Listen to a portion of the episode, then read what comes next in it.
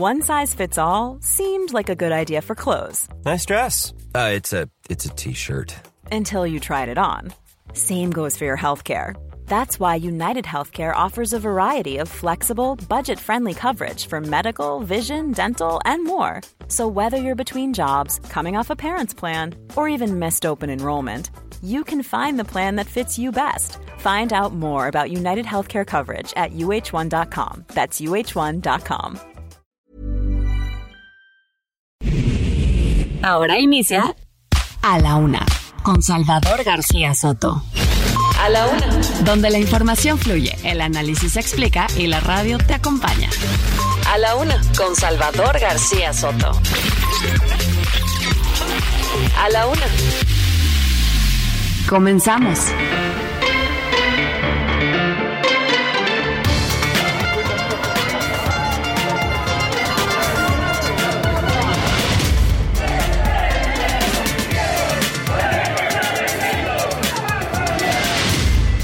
Viene después de la mañana. ¿cómo creen que vamos a suspender la mañana? ¿Quieren ustedes que se suspenda la mañana?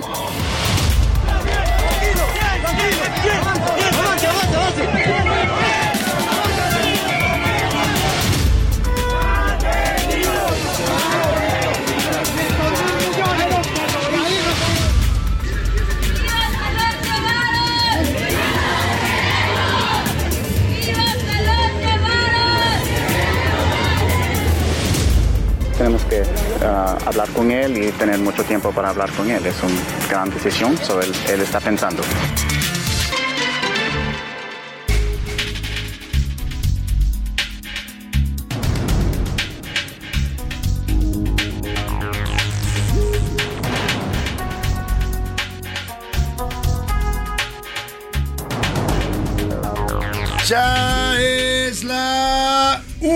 Tarde en punto en el centro de la República. Los saludamos con mucho gusto. Estamos iniciando a esta hora del mediodía a la una este espacio informativo que hacemos para usted todos los días a esta misma hora del día. Estamos aquí listos para informarle, para entretenerle y para acompañarle también en esta parte y en este momento de su día. En este miércoles 22 de febrero. Es un gusto de verdad saludarlo donde quiera que usted me esté escuchando y en la actividad que esté realizando. Si está en casita ya disponiéndose a preparar, a definir el menú del día los preparativos para la comida. Bueno, pues le mando un abrazo afectuoso a usted que me escucha ahí en su hogar, a la gente que está en las oficinas ya trabajando en pleno en plena jornada laboral que nos escucha por ahí a través de sus audífonos, su celular o su computadora. A los que van en el tráfico de las ciudades eh, a donde llega el Heraldo Radio, un abrazo afectuoso también y ánimo con el tráfico, no se desesperen, paciencia, paciencia, que ya llegarán a su destino.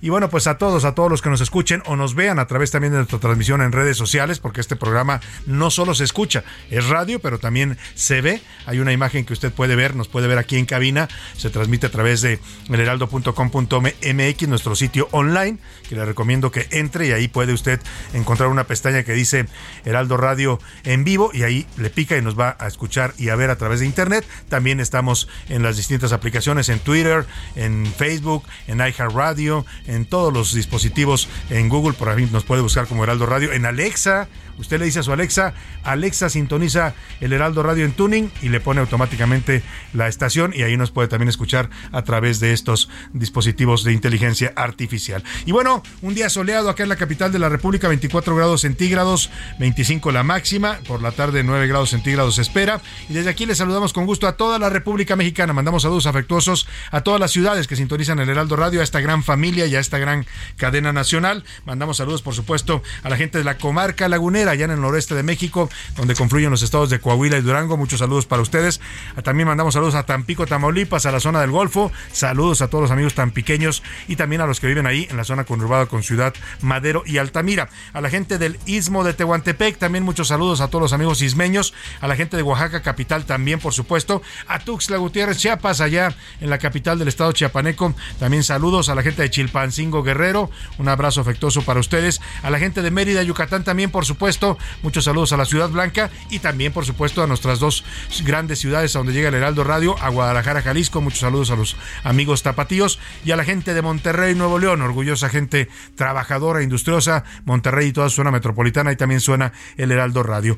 Por supuesto, desde nuestra frecuencia central de aquí del 98.5 de FM. También nuestra señal llega hasta territorio de los Estados Unidos. Saludamos a las ciudades de McAllen, de Brownsville, de San Antonio y de Huntsville todas estas cuatro ciudades en el estado de Texas. Muchos saludos a través de las frecuencias de Now Media Radio y también a Chicago, Illinois. Allá en Everett, Chicago suena la señal del Heraldo Radio. Mandamos saludos afectuosos. Y a un ladito de Chicago está Illinois y ahí nos escuchan en dos ciudades, Independence, Iowa y también Cedar Rapids, Iowa. ambos les mandamos muchos saludos afectuosos. Tenemos temas interesantes para compartirle en este miércoles, justo a la mitad de esta semana. Déjeme nada más desearle que su día y su mitad de semana vaya transcurriendo bien, que vaya usted resolviendo poco a poco y enfrentando los distintos temas que tiene que resolver, los pendientes, las tareas, sus actividades, que se vayan resolviendo satisfactoriamente. Y si hay problemas, obstáculos que nunca faltan en el camino, ya sabe, va uno muy contento eh, resolviendo cosas, pero de pronto se le atora algo. Bueno, pues ánimo, ánimo, siempre se lo decimos lo decimos de corazón, ánimo, como dice el presidente, para que nos queda todavía la mitad del día y lo que resta de esta semana para resolver y enfrentar cualquier situación adversa. Y ahora sí, vámonos a los temas que tengo para informarle. Respuesta legal. La UNAM impugnó hoy la suspensión provisional que le concedieron a la ministra de la Suprema Corte, Yasmín Esquivel, y que le impide a la máxima casa de estudios difundir datos o comentar sobre la investigación por plagio de su tesis de licenciatura que está llevando a cabo el Comité de Universitario de Ética. Y a por él, luego de de que en la Corte del Este de Brooklyn, Genaro García Luna fuera ayer declarado culpable. Le dimos la noticia en vivo, justo en el momento que estaba ocurriendo este veredicto del jurado. Pues el expresidente Felipe Calderón ayer respondió a este fallo con una carta, un posicionamiento público en el que se deslinda de las actividades de Genaro García Luna. Dice que él nunca pactó con criminales, que su estrategia contra el crimen fue una estrategia de, honesta y que fue con la intención de defender a las mexicanas y los mexicanos de las garras del narcotráfico.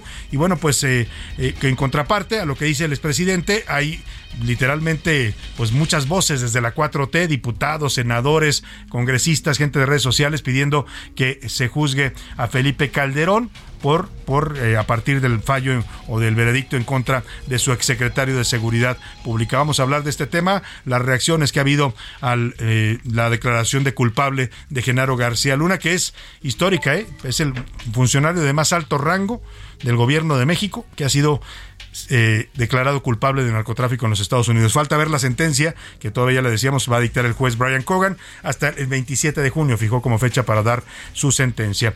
Se prevé que la pena mínima puede ser de 20 años y a partir de ahí, pues hasta cadena perpetua. Y revés, el ministro Alberto Pérez Dayán, ministro de la Suprema Corte, suspendió la entrada en vigor de la primera parte del plan B electoral de López Obrador. Dice que no aplica este plan ni para el Estado de México ni para Coahuila, por lo que no, no se podrá eh, implementar en las elecciones de este año.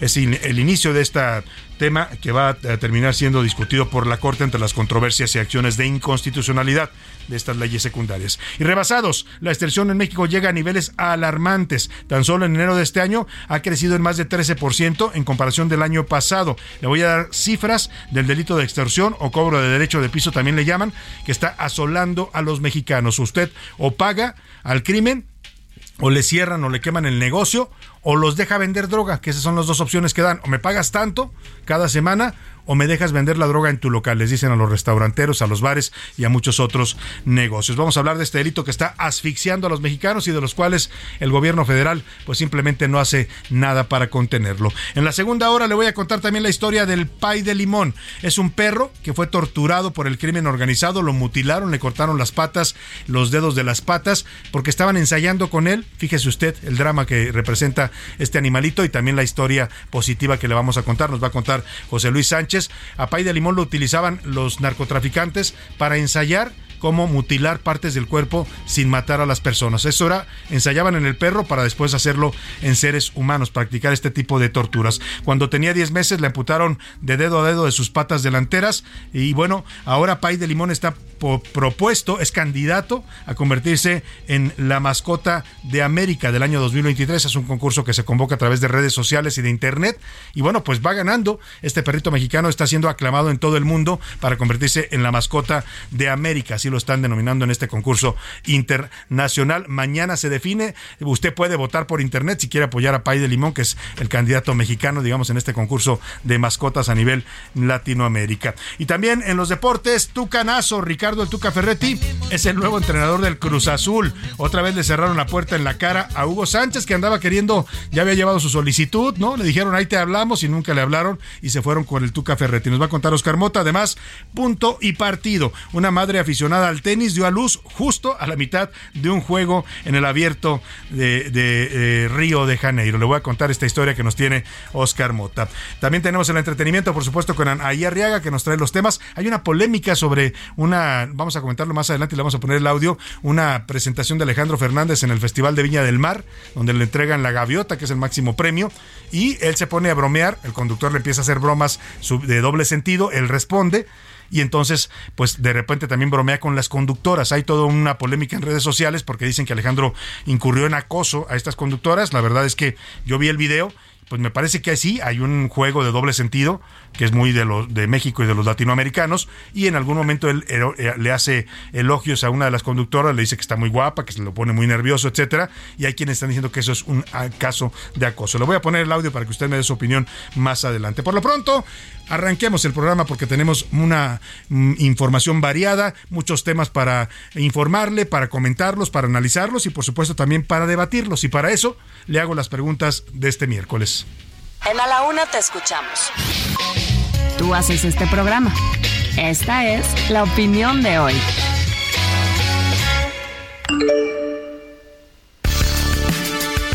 Bueno, pues vamos a los temas que le preparamos hoy para comentar, opinar, debatir. Ya sabe que aquí su voz siempre cuenta, siempre sale al aire. Y el primer punto y el primer tema que le pongo sobre la mesa es esta declaratoria de culpabilidad que ayer se emitió por parte del jurado en contra de Genaro García Luna, allá en la Corte Federal del Este de Nueva York. Eh, después de que saliera esta declaración de culpable por los cinco delitos que le imputaron, el expresidente Felipe Calderón ya lo había anunciado, había dicho que en cuanto hubiera un fallo en este juicio él iba a fijar su posición y lo hizo a través de una carta que circuló el día de ayer. Dice que su administración fue honesta y combatió al crimen, que él no pactó con criminales y que su guerra contra las drogas la declaró para defender a las mexicanas y los mexicanos de los criminales. Incluso cuestiona que es algo que hoy no se está haciendo. Dice, a los mexicanos se les está dejando solos en esta eh, violencia del narcotráfico. Yo decidí combatirlos por eso. Y se deslinda, por supuesto, de pues, las actividades ilícitas que están, por las cuales están declarando culpable al señor García Luna, básicamente por narcotráfico allá en los Estados Unidos. Yo le quiero preguntar, bueno, esto aparejado a que ayer, en cuanto sale el fallo, pues se fueron encima pues eh, todas las huestes de la 4T, ¿no? Diputados, senadores, secretarios, dirigentes, la gente en redes sociales, los opinadores afines, afines a la 4T. Hay que juzgar a Calderón, sigue Calderón, él fue el culpable de García Luna, en fin, hay todo un movimiento para pedir que se enjuicie al expresidente también por temas de narcotráfico. Yo le quiero preguntar, ¿usted cree que a partir de lo ocurrido ayer en la Corte de Nueva York y de la declaración de culpabilidad de Genaro García Luna, hay elementos para acusar también a Felipe Calderón, expresidente de México? Le doy tres opciones para que me conteste. Sí, deben investigarlo. Él conocía los movimientos de García Luna y era su compadre, su amigo y su hombre de confianza. No, el expresidente no es responsable de los actos de su ex colaborador y él simplemente declaró una guerra contra el narcotráfico. O desde la 4T solo busca venganza contra Felipe Calderón. El segundo tema, después de meses de silencio en el que el gobierno de México no condenó y no ha condenado públicamente a la dictadura de Daniel Ortega, que ha estado persiguiendo, encarcelando, bueno, ahora hasta expulsa a los nicaragüenses que disienten del gobierno, a los críticos del gobierno los están expulsando de su país, les quitan la nacionalidad, tienen en la cárcel a un obispo que criticaba al gobierno y hoy lo está acusando y lo tiene sometido a prisión. Bueno, es un tema bastante grave y el presidente no, el gobierno de México no ha fijado una posición en contra. Esto ha sido cuestionado incluso a nivel internacional. Muchos se preguntan por qué México no condena al dictador Daniel Ortega y a esta persecución en contra de los opositores. Hoy el presidente López Obrador habló de Nicaragua y lo que hizo fue ofrecer a nombre del gobierno de México que México abre sus puertas para que todos los nicaragüenses que están siendo expulsados por Daniel Ortega, a los que está literalmente expulsando de su país, pues que son pueden ser, son bienvenidos si solicitan asilo político en México. Y eso está bien, México es un país con una tradición larga de asilo político a gente perseguida en su país. El problema es que el presidente no condena, hoy mismo que habla de este tema, no condena la práctica de esta dictadura de Daniel Ortega, las violaciones de derechos humanos, la persecución a opositores, el encarcelamiento, el asesinato de opositores, no hay una condena y eso pues deja mucho que eh, pensar si el presidente apoya realmente o no esta, este gobierno dictatorial y autoritario de Daniel Ortega. ¿Usted cree que está bien, es la pregunta que le hago, que les demos asilo a los nicaragüenses, pero que el presidente no se pronuncie en contra de esta dictadura de Ortega. Le doy tres opciones para que me conteste. ¿Está bien? México siempre ha sido un país de asilo. ¿Está mal? México debe condenar explícita y abiertamente la dictadura de Ortega y sus prácticas contra los opositores. O de plano, AMLO sigue siendo amigo de dictadores. El último tema es un tema polémico. Ayer desató una trifulca, literalmente un pleito en el Congreso de la Ciudad de México. Aquí le dimos a conocer la noticia. Colectivos trans irrumpieron violentamente en el eh, pleno de este Congreso de la Ciudad de México, ahí en el centro histórico. Eh, hubo enfrentamientos con los guardias eh, y todo porque una diputada del PAN una diputada local de la Ciudad de México, América Rangel, propuso una reforma de ley para los derechos, la ley de derechos de las niñas y los niños y adolescentes aquí en la Ciudad de México para que se considere ilegal cualquier intento de cambio de sexo de un menor de edad. ¿Usted cree que esta reforma que propone la diputada y que desató esta protesta de la comunidad trans, eh, le doy tres opciones para que me conteste, ¿está mal? Las niñas y los niños deben tener herramientas y derechos para elegir un cambio de sexo oportuno.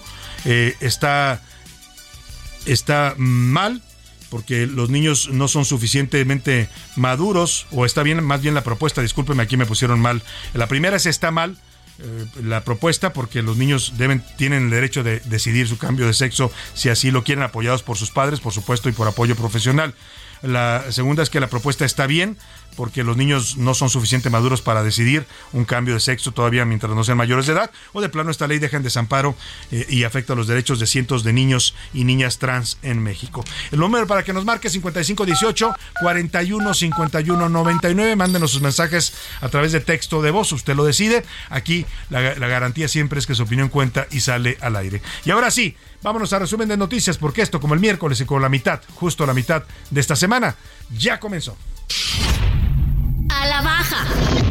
La Comisión Nacional de Hidrocarburos informó que durante 2022 la inversión en el ramo petrolero cayó en 36% en comparación con 2021. Unidos. Al menos un centenar de personas se han sumado a la demanda colectiva en contra de Aeromar, que desde la semana pasada cerró operaciones. Nuevo jugador. El magnate Bill Gates adquirió de la mexicana FEMSA una participación del 3.76% en el gigante neerlandés de las bebidas Heineken Holding. Despido por sumar su quinta falta injustificada en el Congreso de la Ciudad de México, el panista Christian von Rerich, ex coordinador del grupo parlamentario del PAN en Donceles, perdió su curul. Violencia.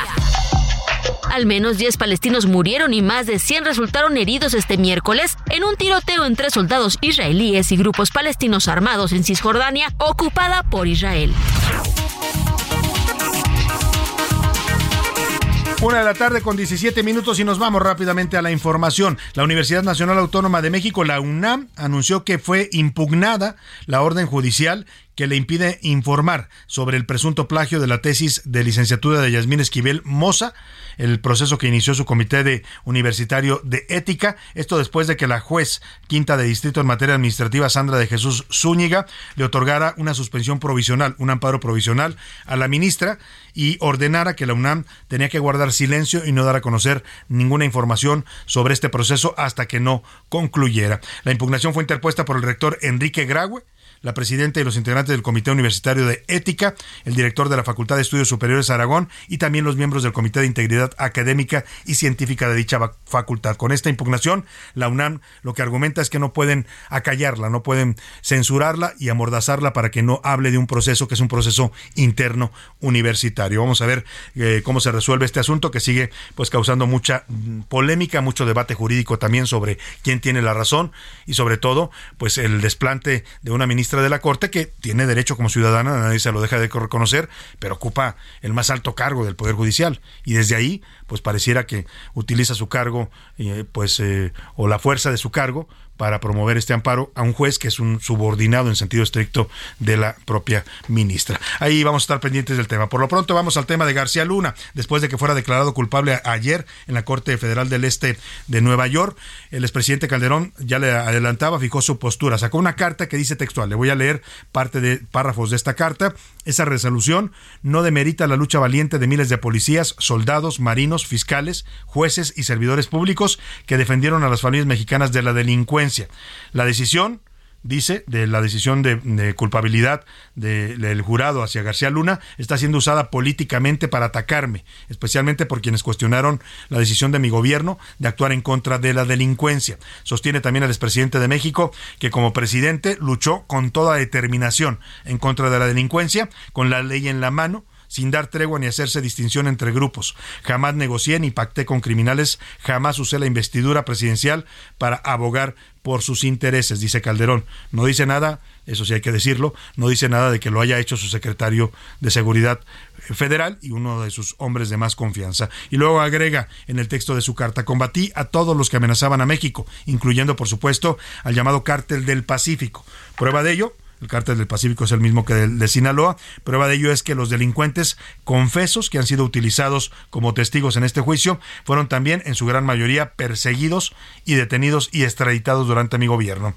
Finaliza su carta Felipe Calderón ah, con un llamado a los mexicanos a no distraerse de lo fundamental. Hoy mismo las familias sufren todos los días de extorsión, el robo, la violencia y la impunidad de los criminales. Por eso, el Estado debe usar su poder para luchar contra la delincuencia y no para hacer uso faccioso de la justicia e intimidar a críticos y opositores. Es la posición que fija Felipe Calderón después de la declaración de culpabilidad en contra de su hombre fuerte de seguridad. Eso fue Genaro García Luna, fue un secretario de seguridad que tenía todo el control de la seguridad federal y eso pues hoy según el veredicto de, eh, de este juicio pues lo utilizó para proteger al cártel de Sinaloa.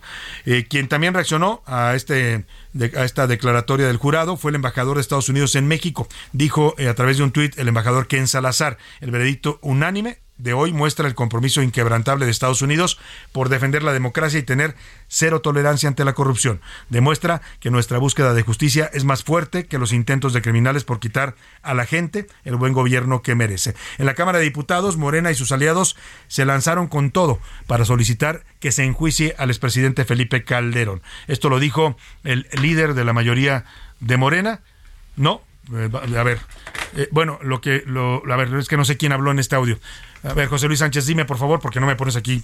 Morena y la 4T y sus aliados se lanzan con todo, pero ¿quién habla? Se trata de los diputados, Salvador, que ayer se manifestaron Ah, y dicen que van Esto que va a escuchar usted, que no me, no me explicó aquí José Luis Sánchez, son gritos de diputados eh, en los que en plena sesión, cuando se enteraron del fallo, comienzan a decir, sigue Calderón. Escuche usted.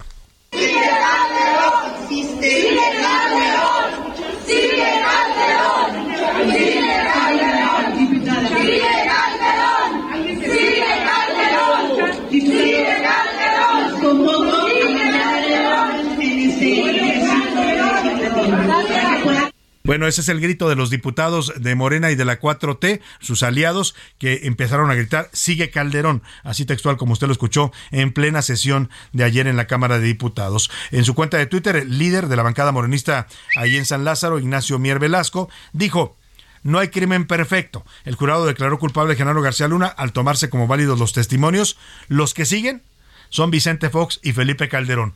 Ojo con este apunte del líder de Morena, ¿eh? porque todo el mundo apunta a Calderón porque efectivamente García Luna fue su secretario de seguridad, un secretario muy poderoso al que le entregó todo el control de la Policía Federal, pero también Vicente Fox tuvo como como colaborador en su gobierno a Genaro García Luna, ¿eh? y también en el juicio se habló de que él protegía al cártel de Sinaloa desde que era director de la AFI, la Agencia Federal de Investigaciones, entre 2005 y 2006, que fue durante el gobierno de Vicente Fox. Mientras tanto, hoy en la Cámara de Diputados, el presidente López, perdóneme, hoy por la mañana, más bien en su mañanera, el presidente López Obrador dijo que el exsecretario de Seguridad, eh, Genaro García Luna, podría declararse testigo a cambio de revelar si informaba a los expresidentes Vicente Fox y Felipe Calderón. Puede ser, ¿eh? puede ser el caso, pero no para, no en este momento. Él podría ser testigo protegido después en otro juicio, si es que alguien en Estados Unidos imputa a Felipe Calderón o a Vicente Fox. Esto lo dice el presidente, dice eh, el presidente que él no va a iniciar persecuciones contra nadie, ni se sumará a la propuesta de Morena que busca que le quiten, le quiten el registro como partido al PAN. Oiga, tampoco es para tanto, ¿no? Si fuera el caso de quitarles el registro a los que protegen a los narcos, a los partidos que protegen narcos, perdón, ya no habría partidos en México, ¿eh? Se lo tendríamos que quitar al PRI, al PAN y a Morena también, porque acuérdense las acusaciones de que Morena ha sido apoyado por el narco en estados como Sinaloa y Tamaulipas. Así es que mejor no se metan ahí ni los morenistas ni el presidente. Esto fue lo que dijo López Obrador. Todavía hay la posibilidad de que García Luna eh, se declare como testigo por el bien del país, que ojalá y lo haga pues no creo que, García Luna le haga mucho caso al presidente López Obrador. Vámonos a la pausa con música. Es Pablo Milanés y esto se llama De qué callada manera, un poema del gran escritor cubano Nicolás. Ay, se me fuera el nombre, pero ahora le cuento al regreso. primavera, yo muriendo. Y de qué modo sutil me derramo en la camisa todas las flores de abril.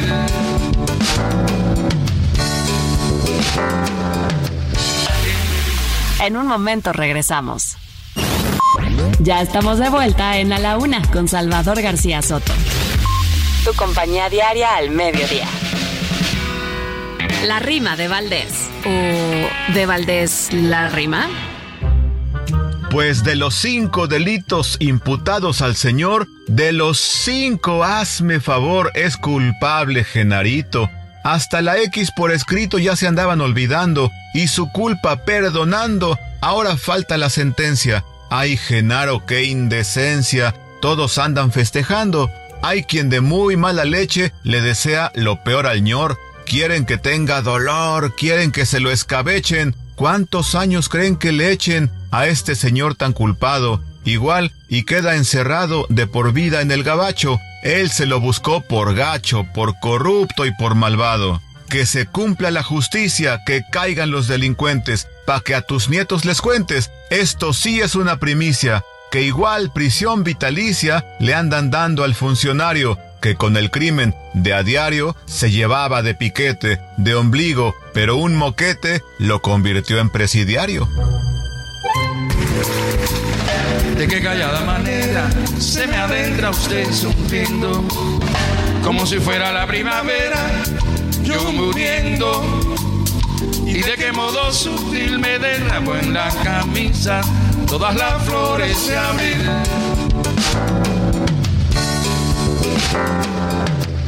¿Quién le dijo que yo era risa siempre, nunca llanto? Como si fuera la primavera, no soy tanto cambio que espiritual que usted me brinde una rosa de su rosa al principal. De que calla manera se me adentra usted sonriendo como si fuera la primavera. Yo muriendo, yo muriendo.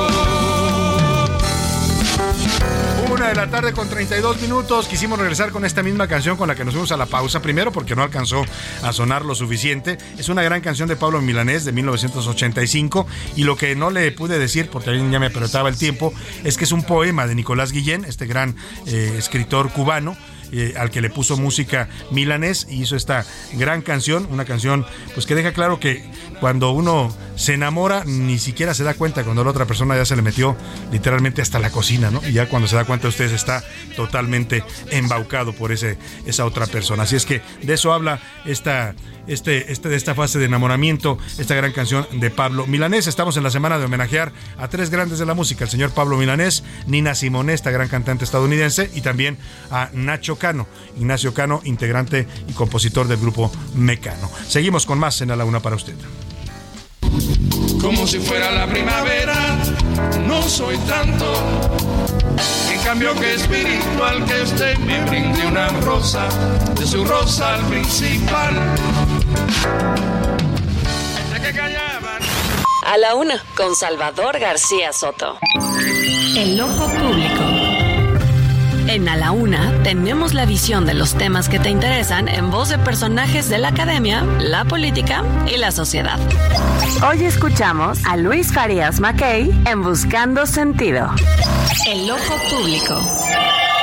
Querido Salvador, muy buenas tardes. El concepto de situación límite fue creado por Carl Jaspers para designar el punto donde acaba nuestro saber, nuestra comprensión y nuestro pensar.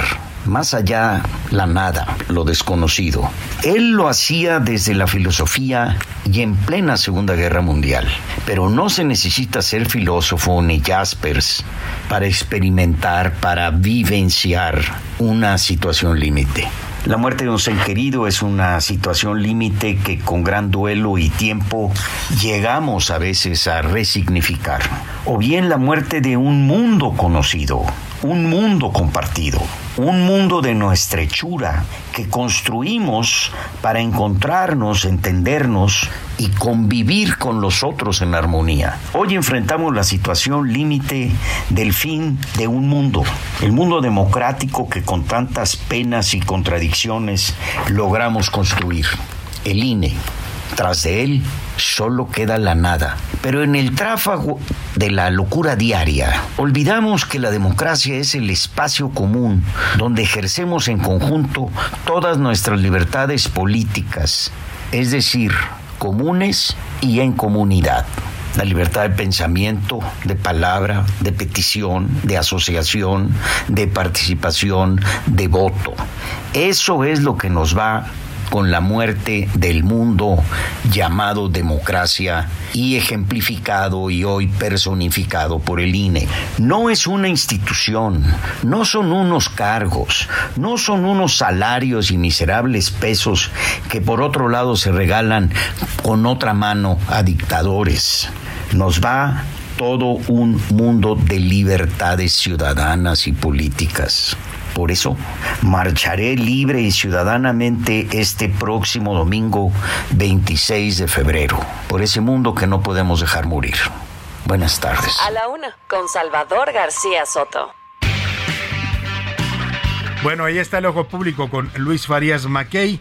Interesante este tema. El, el, domingo, por cierto, es la convocatoria para esta manifestación, esta eh, toma del Zócalo, así la ha denominado, en defensa de la democracia y en contra de este plan B electoral que pues prácticamente quiere desmantelar, destazar, como dijo el señor secretario de Gobernación, al Instituto Nacional Electoral y con eso pues darle al gobierno el control de las elecciones de manera eh, de facto, digamos, ¿no? Eh, está el llamado, si usted quiere asistir puede hacerlo, la convocatoria es a partir de las eh, 11 de la mañana, se le sugiere llegar antes en el Zócalo arribar por sus propios medios y llegar pues diez y media para que usted pueda encontrar un buen lugar. Bueno, la idea es eh, decirle a la Suprema Corte y por supuesto pues al presidente que está ahí enfrente también en Palacio Nacional, pues que debe de frenar este intento por desmantelar el sistema electoral mexicano que tanto, tanto nos ha costado construir en este país.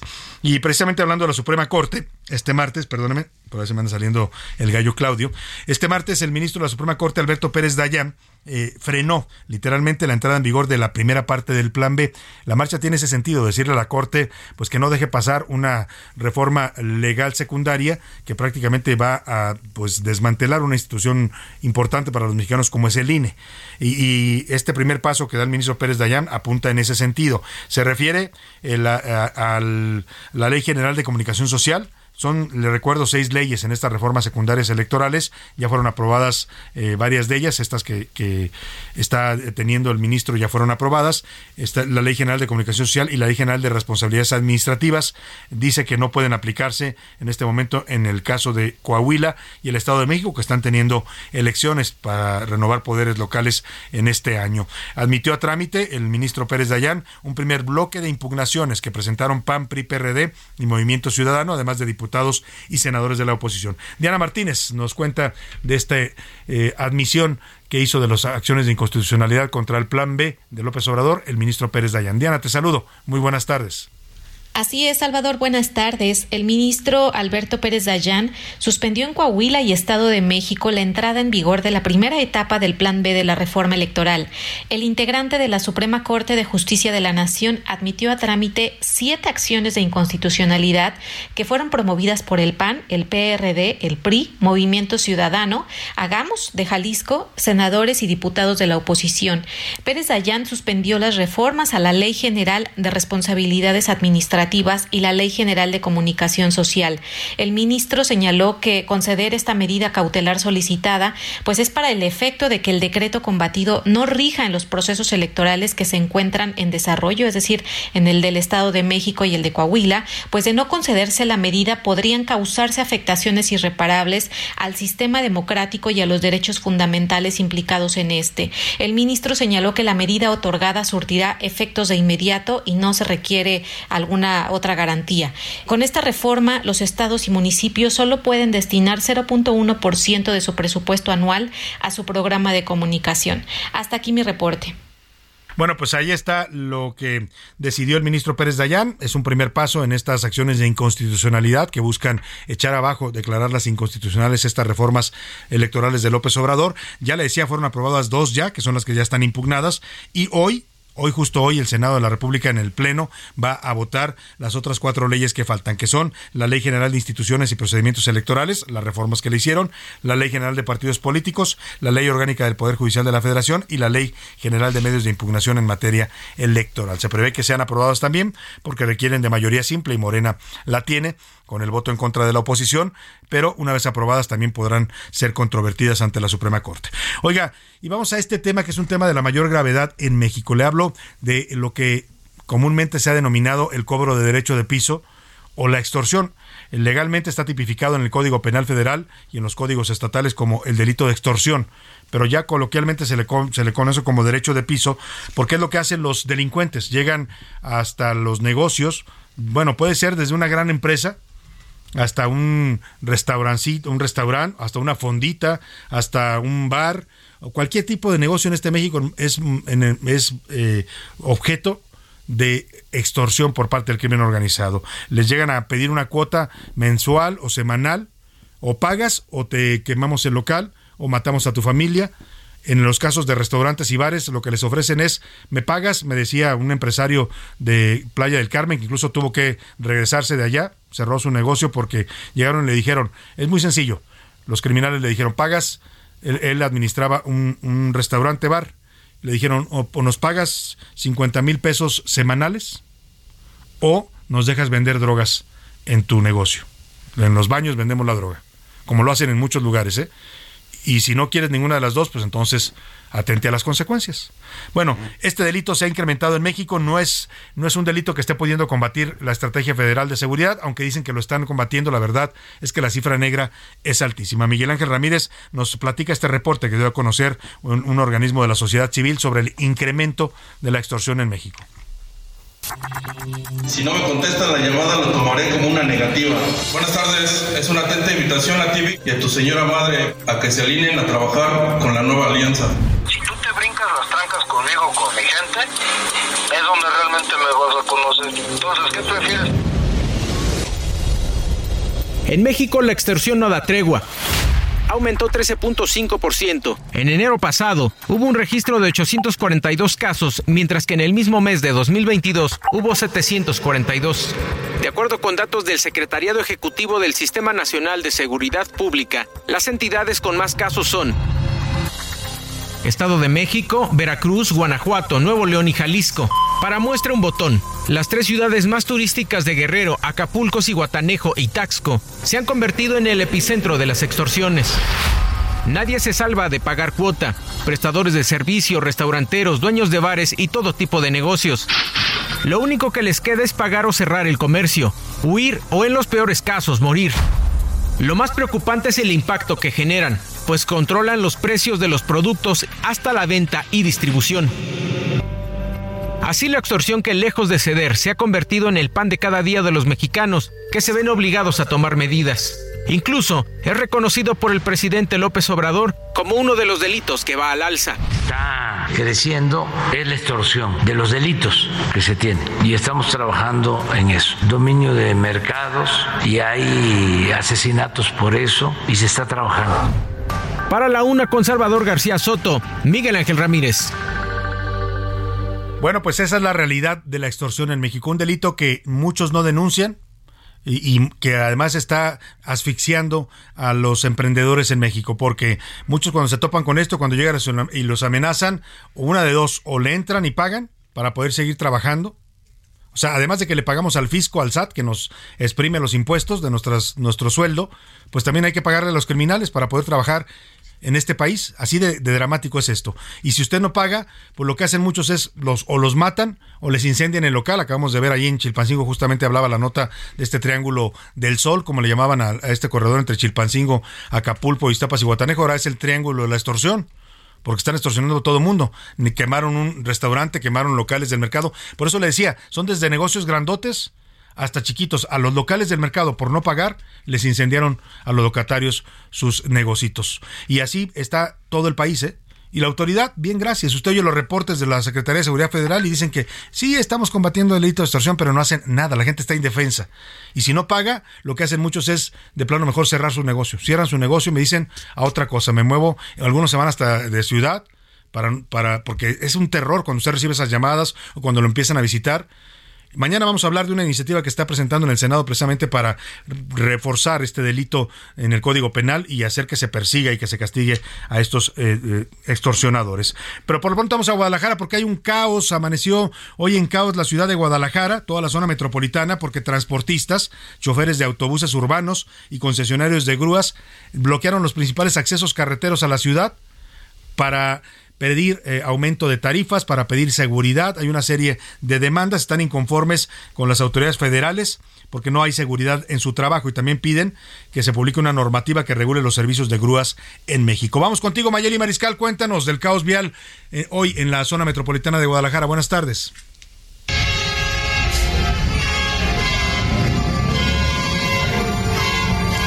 Salvador, muy buen día. Buen día a todo el auditorio. Pues la manifestación de transportistas en la zona metropolitana de Guadalajara, que se concentró el día de hoy principalmente en la avenida Lázaro Cárdenas, esto eh, casi en su cruce con Niño Obrero, en las instalaciones de la Secretaría de Infraestructura, Comunicaciones y Transportes en la delegación aquí en Jalisco, pues entregaron ya un documento en el cual solicitan que sea publicado el reglamento de grúas lo antes posible. Y esto señalan para evitar los abusos de que son víctimas precisamente cuando suceden algunos percances, principalmente en tramos carreteros, en donde dicen que son miles de pesos los que les cobran estos concesionarios autorizados eh, precisamente eh, por las entidades federales. Lo que señalan es que ya está eh, con el visto bueno de todos los involucrados y solamente haría falta que la Secretaría de la Defensa Nacional ponga su firma y bueno, que el Ejecutivo Federal también autorice esta publicación. El día de hoy estarán todavía algunas horas más aquí en Lázaro Cárdenas, en donde por cierto la Policía Vial eh, pues cerró o más bien está auxiliando a los automovilistas. Solamente hay un carril abierto, esto sobre la avenida Lázaro Cárdenas, lo cual pues sin duda ha generado ciertas molestias a lo largo del día, principalmente congestionamiento vial. Esa es la información, Salvador. Nos encontramos en este punto y seguiremos al pendiente. Muy buen día. Muchas gracias, Mayeli Mariscal. Pues vaya caos, esto fue sobre todo en la mañana, todavía hay algunas afectaciones viales en las zonas de acceso, las principales autopistas que conectan a Guadalajara, pues con la entrada de la Ciudad de México, con la entrada de la salida Tepic, todos esos accesos carreteros fueron bloqueados y es por donde sale o entra mucha gente muy temprano, pero bueno, pues eh, eh, ánimo a toda la gente allá en Guadalajara con estas afectaciones viales, ahí está la demanda de los eh, choferes de autobuses urbanos y también los operadores de grúas. Y oiga, vamos rápidamente analizar el tema de Genaro García Luna. Le agradezco mucho. Está en la línea telefónica el doctor Javier Oliva Posada. Él es profesor, catedrático de la Facultad de Ciencias Políticas de la UNAM, especialista en temas de narcotráfico y seguridad nacional y, por supuesto, y orgullosamente colaborador de este espacio. Usted lo escucha todos los lunes aquí en El Ojo Público con su poder nacional. Doctor, qué gusto saludarlo. Muy buenas tardes. No me escucha el doctor Oliva, parece que no me escuchó. Vamos a, volver a saludarlo. Está ya enlazando la llamada. El doctor, ¿cómo está? Muy buenas tardes, qué gusto saludarlo. No, sigue sin escucharme el doctor. A ver si nos ayudan ahí los ingenieros, por favor, a checar qué está pasando con el enlace de nuestra llamada para preguntarle sobre todo eh, la opinión. Ha despertado todo tipo de análisis y reacciones. Ya le contaba lo que eh, publicó ayer el, el, presidente Calderón, las voces que desde Morena piden enjuiciar a Calderón, el presidente que pide que se declare testigo protegido el señor García Luna, algo que ya no puede hacer García Luna en este momento porque ya fue sometido a un juicio, lo van a sentenciar. Pero le pregunto a un experto en estos temas, el doctor Javier Oliva Posada. ¿Cómo está, doctor? Gusto saludarlo. Buenas tardes. le ofrezco una disculpa. Discúlpeme de verdad, de verdad. Es una falla técnica que tenemos aquí con las llamadas a ver si le piden, háblenle por favor a los ingenieros que vengan a checar ese detalle porque nos está fallando la comunicación. Mire, somos un medio de comunicación y que nos falle la comunicación es algo imperdonable, ¿eh? así es que yo le pido disculpas a nombre de todo este equipo. Eh, no puedo simplemente escuchar al doctor Oliva o él no me puede escuchar. Eh, vamos a ver qué, qué sucede con este enlace que estamos teniendo problemas. Por lo pronto, por lo pronto vámonos a otros temas importantes. Vamos a escuchar esta opinión. Ya ayer le informamos que el presidente de Rusia, Vladimir Putin, eh, pues hizo una cosa totalmente sorpresiva para el mundo en medio, bueno, ya no, ya no sorprende mucho Vladimir Putin porque todo el mundo sabe que es un hombre pues que está fuera de control, que ha roto el orden internacional, que invadió un país como Ucrania, un país mucho más chico que Rusia, lo invadió y le arrebató territorios. Hay una guerra que tenemos desde hace un año mm, por este motivo, hay tensión en el mundo porque Estados Unidos y Europa eh, han cuestionado esta acción y han bloqueado a Rusia. Y ahora lo que hace Putin es que rompe el acuerdo eh, antiarmas nucleares que tenía con Estados Unidos firmado en 2010. Y esto es bastante peligroso porque al no haber un acuerdo al que se someta Rusia, pues estamos hablando de la segunda potencia nuclear del mundo. Y esto deja en libertad a Vladimir Putin para tomar cualquier decisión, decisión sobre uso de armas nucleares o pruebas nucleares con el poderío que tiene Rusia, esto es bastante preocupante. Buscamos a Ricardo Ortiz, él es internacionalista y columnista de Excelsior y nos da este punto de vista sobre qué significa, qué significa este rompimiento de este pacto que hace el señor Vladimir Putin. ¿Cómo está Ricardo? Te saludo, muy buenas tardes. Salvador, buenas tardes, gracias por invitarme al programa nuevamente. Eh, bueno, tenemos el discurso del presidente Vladimir Putin el día de ayer ante la Asamblea Federal de Rusia, eh, muy cerca del Kremlin, en el Gastini Dvor. Eh, yo no esperaba gran cosa para el discurso del presidente Vladimir Putin, si bien algunos analistas ah, decían, creían que le declararía la guerra a Ucrania o que estaría movilizando más personal dentro de Rusia sucede prácticamente lo mismo que ha venido hablando en todo este año, victimizándose, tratando siempre de culpar a Estados Unidos, hablando con una retórica falsa, populista, demagoga. Eh, y la noticia principal dentro de todo esto es eh, sobre el Tratado de Control de Armas Nucleares entre Estados Unidos y Rusia, START 3. Eh, Putin decide suspender este tratado, con lo cual pues no podrá haber inspecciones dentro de Rusia para saber más sobre sobre el control eh, de armas eh, con las que cuenta eh, Rusia. Tampoco sabremos bien el número nuevo que estaría creando de armas nucleares Rusia en, los próximos meses o qué es lo que está haciendo nuclearmente Rusia. Entonces es totalmente peligroso para la comunidad internacional para Estados Unidos principalmente y también para, para OTAN. No veo en estos momentos que podamos eh, tener alguna guerra nuclear, un conflicto nuclear. El día de hoy, confusamente, el Ministerio de Defensa de Rusia eh, declara que eh, seguirá Rusia cumpliendo con las restricciones del tratado STAR 3, este tratado que se firma en 1991 y que tiene prácticamente ya su tercera actualización, que se firma en el año 2010. Entonces crea confusión, una cosa dice el presidente Vladimir Putin, otra cosa la dice el Ministerio de Defensa de Rusia, y a la vez también tenemos eh, la parte de la visita de Kiev del presidente Joe Biden, su discurso también en Varsovia, deja muy mal parado a Rusia, eh, la Vox Populi rusa eh, obviamente está enojada hasta cierto punto porque Rusia pudo haber hecho más ante la visita de Biden, también el discurso de unificación, de libertad, de apoyo a Ucrania desde Varsovia, creo que dejan muy mal parado al presidente Vladimir Putin en general, pero aquí la amenaza sigue siendo por parte de Rusia. Ya me habías invitado hace unos días a hablar también sobre lo nuevo en las armas nucleares eh, rusas en la parte del mar Báltico. Entonces estaremos viendo un estira y afloje en las próximas semanas. Veremos ahí comunicaciones no tan precisas por parte de ambos gobiernos y estaré aquí al, al tanto, Salvador. Muchas gracias por invitarme y te mando un saludo. Muchas gracias, Ricardo Ortiz. Gracias a ti. Yo también te mando un saludo por esta opinión que nos das para entender un poco pues el riesgo y el peligro en el que nos encontramos ante esta nueva eh, locura del señor Vladimir Putin de romper un acuerdo de armas nucleares que tenía firmado con Estados Unidos desde el año 2010. Oiga, rápidamente le platico, el presidente López Obrador habló de Nicaragua y dijo que pues le da la bienvenida a todos los nicaragüenses que están siendo expulsados de su país y que los, México los recibe con gusto. Eso sí, no condenó al dictador y asesino que es el señor Daniel, Ortega. Nosotros somos eh, respetuosos y lo que queremos es buscar que mediante el diálogo se resuelvan las diferencias. Lo que se debe de buscar es la reconciliación y la unidad. Asilo, nacionalidad, lo que ellos quieran pues sí, pero no condena a esto. Y lo que hizo Daniel Ortega fue a 94 opositores, gente que disiente de su régimen, que han denunciado sus violaciones de derechos humanos, los declaró traidores a la patria y los expulsó, les quitó su nacionalidad. Eso no lo condena López Obrador. Vámonos a la pausa con música. Eh, vamos a hablar, vamos a escuchar a Nina Simone con esta canción de 1968 que se llama Baltimore.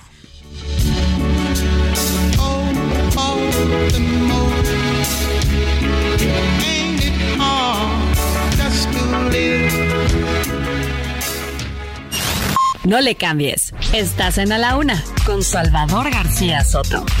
Información útil y análisis puntual. En un momento regresamos. Ya estamos de vuelta en A la Una con Salvador García Soto. Tu compañía diaria al mediodía.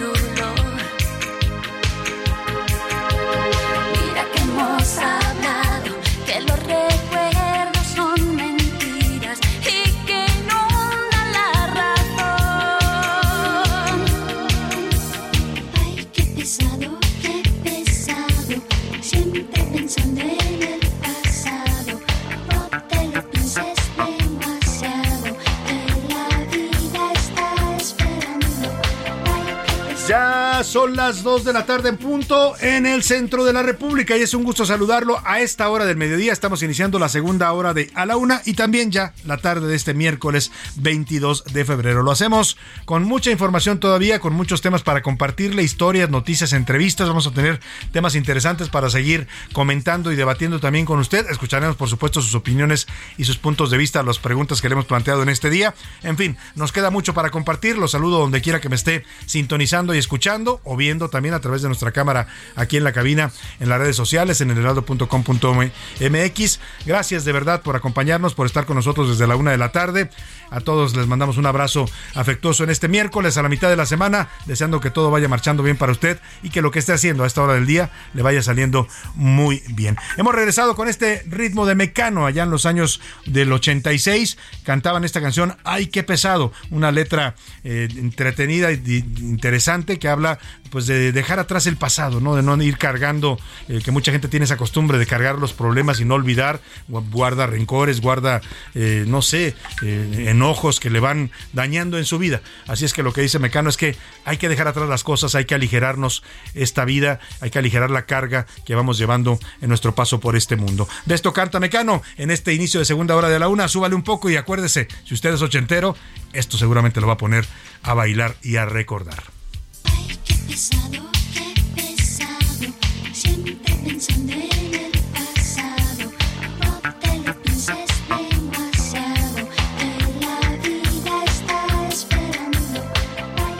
Oiga, y lo que dice A la una, con Salvador García Soto. Lo que dice Mecano de esta frase, eh, en esta frase es, es muy cierto además, ¿no? Eh, eh, eh, no te pienses demasiado las cosas, no estés pensando en los, en el pasado porque dejas de vivir. La vida sigue esperando y la vida continúa.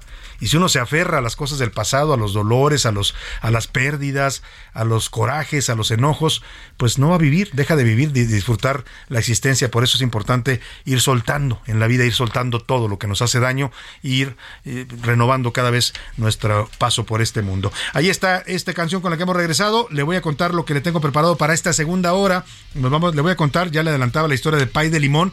También le voy a decir cómo puede votar. Es un perrito mexicano que fue torturado por el narcotráfico, le mutilaron las patas en una pues en una especie de ensayo para y mutilaban perros para después mutilar humanos, así de duro y de cruel es el narcotráfico en este país y ahora el perrito fue propuesto para ganar el concurso de la mascota de América en este año 2023, es un concurso que se hace por internet, la gente está votando y se ha vuelto la sensación, ¿eh? hasta este momento va ganando el perrito mexicano País de Limón, nos va a contar su historia José Luis Sánchez. Vamos a platicar también con la diputada local por el PAN, América Rangel, sobre este tema de la iniciativa de ley que propuso en el Congreso local que prohíbe a los adolescentes o niños trans eh, hacerse operaciones de cambio de sexo hasta que no sean mayores de edad. Ha desatado tremenda polémica. Ayer desató incluso un- una trifulca, hubo golpes eh, y una erupción de la comunidad trans en el Congreso. Hoy incluso la diputada está demandando a dos mujeres trans porque las acusa de agresión. Se ha puesto muy fuerte este tema y vamos a platicarlo con ella y también escucharemos después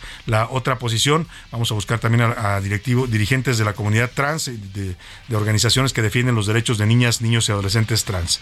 Oiga, y las tiendas de Oxxo, también le voy a platicar en esta segunda hora, obtuvieron una nueva suspensión definitiva, un nuevo amparo en contra de la ley antitabaco. El Oxxo podrá mostrar las cajetillas de cigarros públicamente como lo hacían ahora. Van a estar ahí cuando usted llegue para elegir si usted quiere fumar.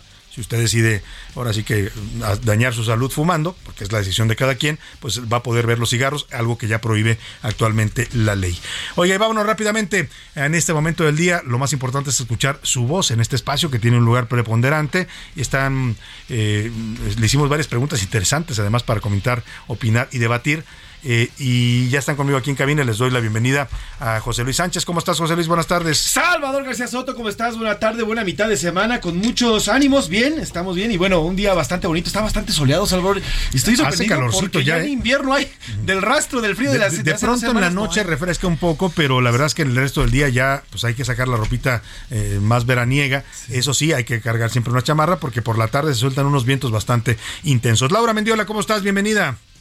¿Qué tal, Salvador? ¿Cómo están? Gracias por la bienvenida a esta hermosa cabina que comparto con ustedes para leer los comentarios de todos nuestros radioescuchas. Y sí, efectivamente, bueno, yo traigo una chamarra que parece polar, pero... Oye, Laura como que amaneció con frío Sí, hoy, ¿eh? normalmente la ¿por veo muy abrigada. Ajá. ¿Por qué? Pero porque está el aire acondicionado a todo lo que da en Ah, la ya, redacción. claro. Ya hay que Entonces, cuidarse, por Hay que supuesto. cuidarse, pues si no, ¿quién graba el resumen? Eso Ah. sí. Si no, ¿qué van a hacer sin mí? Dice Laura Mendiola. Sí, ya. Bueno, bueno, dicho, dicho esta aclaración de Laura, vámonos a preguntar, como siempre lo hacemos a esta hora del programa. ¿Qué dice el público? Muchos mensajes, Salvador, los tenemos y gracias de verdad por siempre escribir. Nos dicen por acá, Salvador, yo estoy de acuerdo con esta reforma. Al final, los jóvenes, los niños no todavía no tienen la capacidad de saber o de elegir que, cuál es el género. Todavía siguen en búsqueda del yo, del mismo yo. Y creo que una forma de hacerlo es acercarse a los pequeños y ya cuando sean adultos, cuando sean mayores de edad, entonces sí decidan hacer este cambio. Saludos, Salvador, lo dicen. Ahí está acá. su punto de vista, le agradecemos mucho. Saludos. Nos dice por acá, Salvador, el, el que haya sido de- declarado el señor García Luna como culpable, también inmiscuye al presidente, al presidente Felipe Calderón. Bien lo dice López Obrador, que no hay presidente que no conozca lo que hacen sus subalternos, o a menos que sí. Saludos, Salvador, lo dice. Bueno, por acá. sí, yo coincido con, con- con usted en una parte.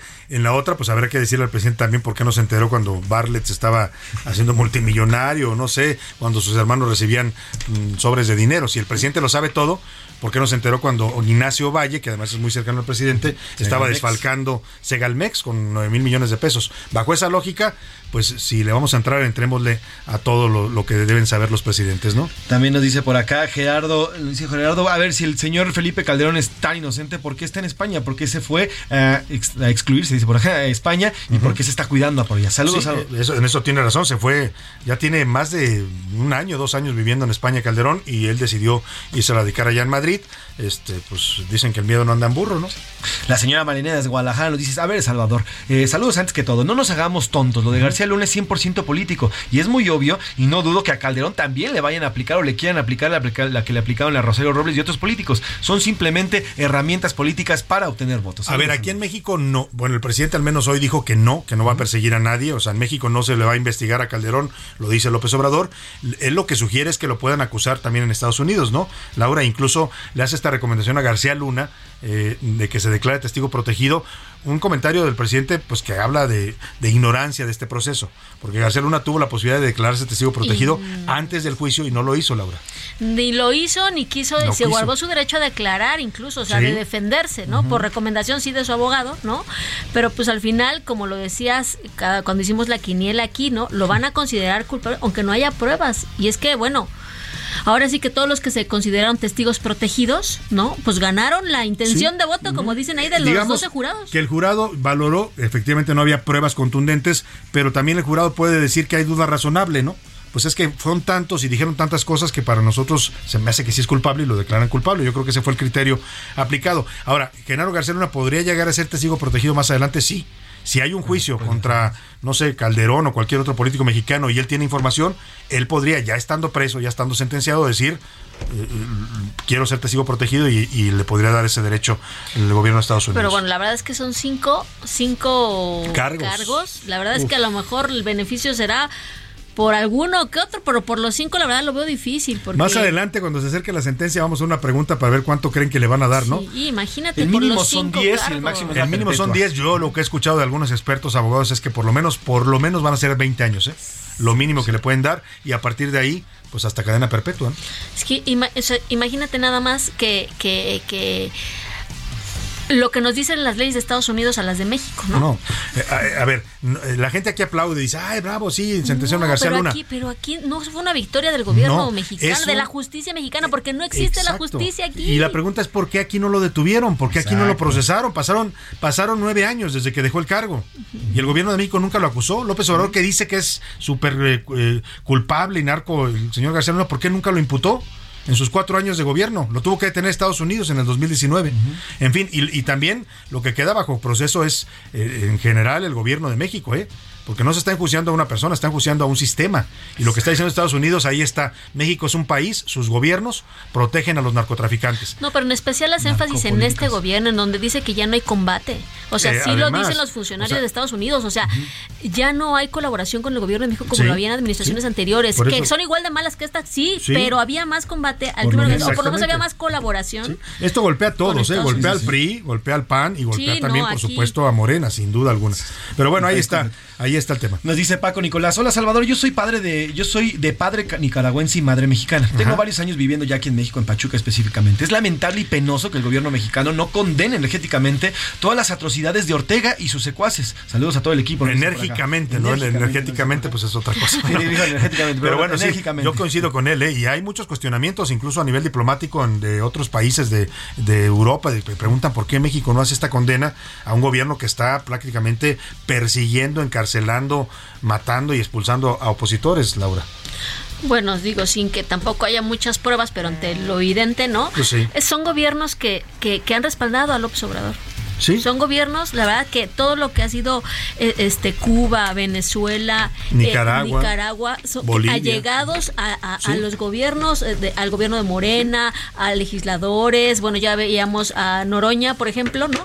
Que fue a darse unas visitas por allá por. Sudamérica. No, so- son gobiernos en los que en los que López Obrador ha, te- ha estado muy afín y muy cercano y su gente. Claro, porque, porque coinciden ideológicamente, básicamente son el eje de la izquierda latinoamericana. Pero imagínate, criticarlo es como hacerse una, criti- una autocrítica. Pero además, ¿sabes qué? Aquí, ahí lo incongruente es que el presidente, cuando le preguntan de Nicaragua hoy, usted lo escuchó, dice, no, es que nosotros somos respetuosos de la autodeterminación, no podemos opinar. Pero cuando le preguntan de Perú, la deposición de Pedro Castillo dice, es un gobierno espurio y lo quitaron y es ilegal. Y, o sea, en Perú sí se mete.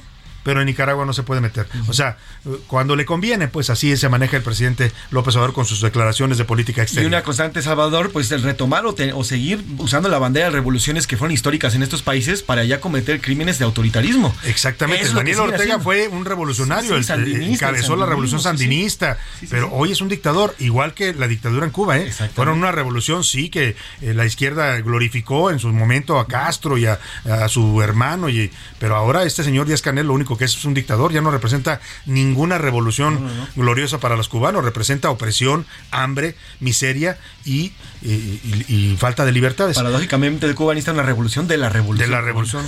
Oiga, y rápidamente vamos a Twitter. Laura, ¿qué dice la comunidad en arroba ese García Soto? Bueno, hicimos dos preguntas. ¿Usted qué cree que está bien que demos asilo a, a- a los expulsados de Nicaragua, pero que no se hable de la dictadura? El 7% dice que México es un país de asilo, el 35% que México debe de condenar esta dictadura y el 59% que López Obrador pues es amigo de dictadores, lo que mencionábamos un poco en ese sentido. Y acerca de si están de acuerdo en que se investigue al expresidente Felipe Calderón, el 44% está a favor de que se le investigue, el 7% que pues es ajeno.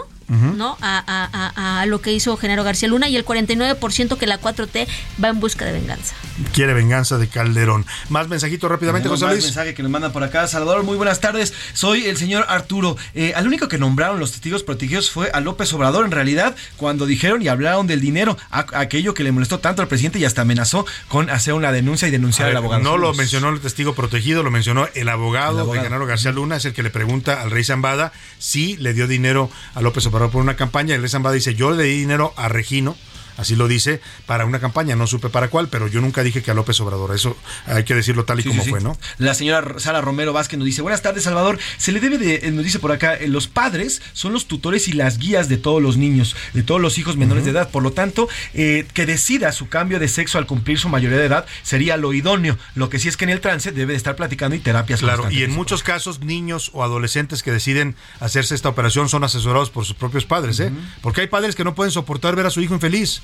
Efectivamente hay niños que desde muy pequeñitos muestran tendencias, eh, digamos, de- que no, no, no se identifican con su cuerpo y lo rechazan, Laura. Entonces, de, de hecho, una de nuestras preguntas, nuestra tercera pregunta es esa. ¿Usted cree que esta reforma que, que se propone en el Congreso de la Ciudad de México está mal porque niños y niñas deben ser apoyados? El 11%, el 11%, el 86% que no están en edad de decidir y que el 3% que lo, esta iniciativa los dejaría en el desamparo. Yo lo que eh, digo en una opinión muy personal, sí, Sí. creo que en la Ciudad de México se, sí, se, sí se logró, por lo menos en el gobierno de Claudia Sheinbaum, sí se ha logrado, este, por lo menos, eh, que se reconozcan las actas de nacimiento. a- a- eh, o sea, que se modifique eh, eh, en las actas de nacimiento esta identidad de los niños, Ajá. ¿no? de niñas y Sí. niños. Es un primer paso. Es un primer Ahora, paso. de ahí a decirlo de una manera muy burda, meterles tijera, sí me parece que es una decisión personal, ¿no? Una decisión personal, es una decisión con consecuencias. y familiar, Laura. Porque esto involucra a toda la Exacto. familia, ¿no? Y hay padres que deciden que sí quieren apoyar a sus hijos, porque le digo, los niños son infelices. Yo conozco muchos casos de familias que dicen, a ver, el niño tiene 13 años, 14 años, pero no quiere ser niño. Quiere ser niña y es mi hijo y yo lo quiero ver feliz. Entonces los apoyan en este proceso. No necesariamente se operan a esa edad. Exacto. Lo que sí hacen es cambiar su identidad y que se les reconozca. Exacto. Eso aquí en la Ciudad de les- México ya está avalado, Ya el avalado. cambiarlo del acta. El asunto del, y el tema que, que ha causado como esta situación tan ríspida es que se les someta a cirugía. A operaciones, a oper- cirugías. Entonces me parece que ahí sí a, a- a- a- a retrasarles con medicamentos. Sí, hasta la mayoría de edad. Me parece que la ley lo marca hasta la mayoría de edad aquí en la Ciudad de México, pero la, la iniciativa propondría que no se les haga si son menores Sí, de edad. Exactamente, ¿no? eso es lo que está proponiendo la diputada Rangel. Más adelante vamos a conversar con ella sobre este tema. Pues muchas gracias por sus opiniones y comentarios. Vamos rápidamente a escuchar esta pieza que nos preparó José Luis Sánchez sobre la historia de Pay de Limón. Y ahí nos va a decir cómo puede usted apoyar a este perrito mexicano que está propuesto para ser la mascota de América de este concurso de Internet 2023.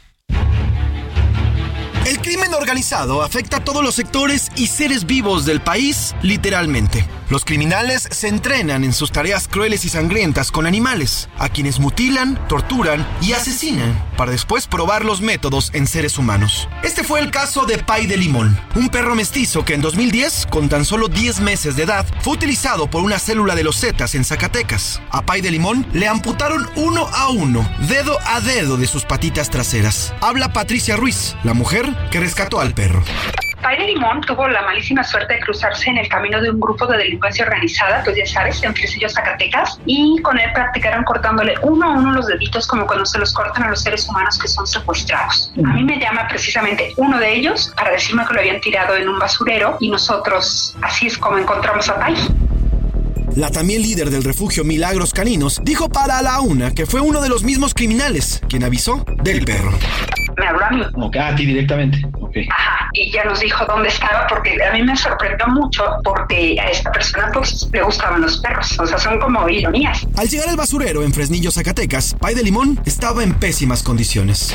Cuando yo lo vi, pues estaba tirado, estaba como jadeando, estaba lleno de sangre, pues ahí entre la basura, entonces yo creo que él estaba resignado ya a morirse. Era un perro flaquito, pero no muy flaquito, era un cachorro de aproximadamente 10 meses y le habían cortado los deditos. En la radiografía se vio cómo estaban los cortes bien hechos. No le cortaron de un solo golpe todos los dedos, se los fueron cortando, están hechos los cortes. Se estaba desangrando, entonces se le paró la, la hemorragia y así es como llega, se le hacen las curaciones para que Pai estuviera bien.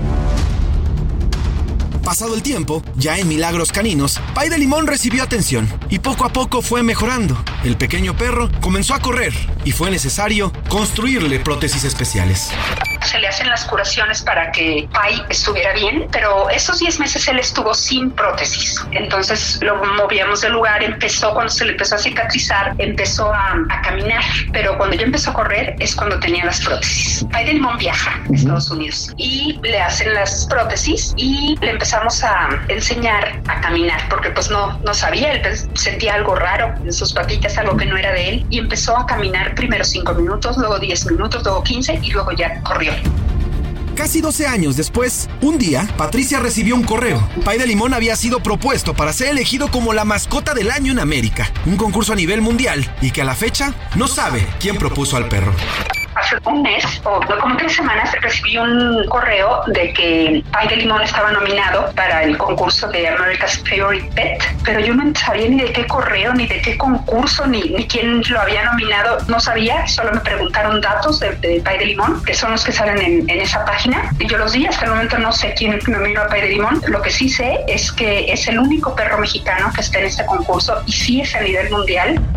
Hoy Pai es el favorito para ganar el concurso. Si quieres votar por él, ingresa al sitio americasfabpet.com. Ahí podrás elegirlo y conocer más de su historia. Sobre Milagros Caninos, las redes sociales son milagroscaninos.org, además de sus redes sociales como Milagros Caninos AC. Al final, Patricia nos explica que la misión de Pai es una. pero no sabía que la misión de Pai de Limón era otra, su misión era otra, que era ser el ejemplo para muchos. Estoy hablando de perros, estoy hablando de humanos, de decir sí a la vida a pesar de todo y voy a luchar y voy a seguir y voy como sea, voy a salir adelante. Bueno, ahí está esta historia de José Luis Sánchez. Si usted quiere votar y apoyar a este perrito para que gane, está hoy ganando, pero se va a definir mañana ya cuál es el- la mascota de América. Es Américas Fab, como favor, Pet, Fat Pet, así junto, americasfatpet.com y si quiere apoyar a los perritos que representa esta asociación eh, es, es www.milagroscaninos.org ahí puede también hacer donativos. Y vámonos a otro tema, un tema de la mayor relevancia, la seguridad de los jueces en México es un tema que no se ha resuelto del todo. En la Suprema Corte de Justicia de la Nación vemos jueces que han sido objeto de ataques, incluso asesinatos. Apenas hace unas semanas en eh, Zacatecas ocurrió el asesinato de un juez, también hace un par de años en el 2020 en Colima a un juez por los casos que llevan.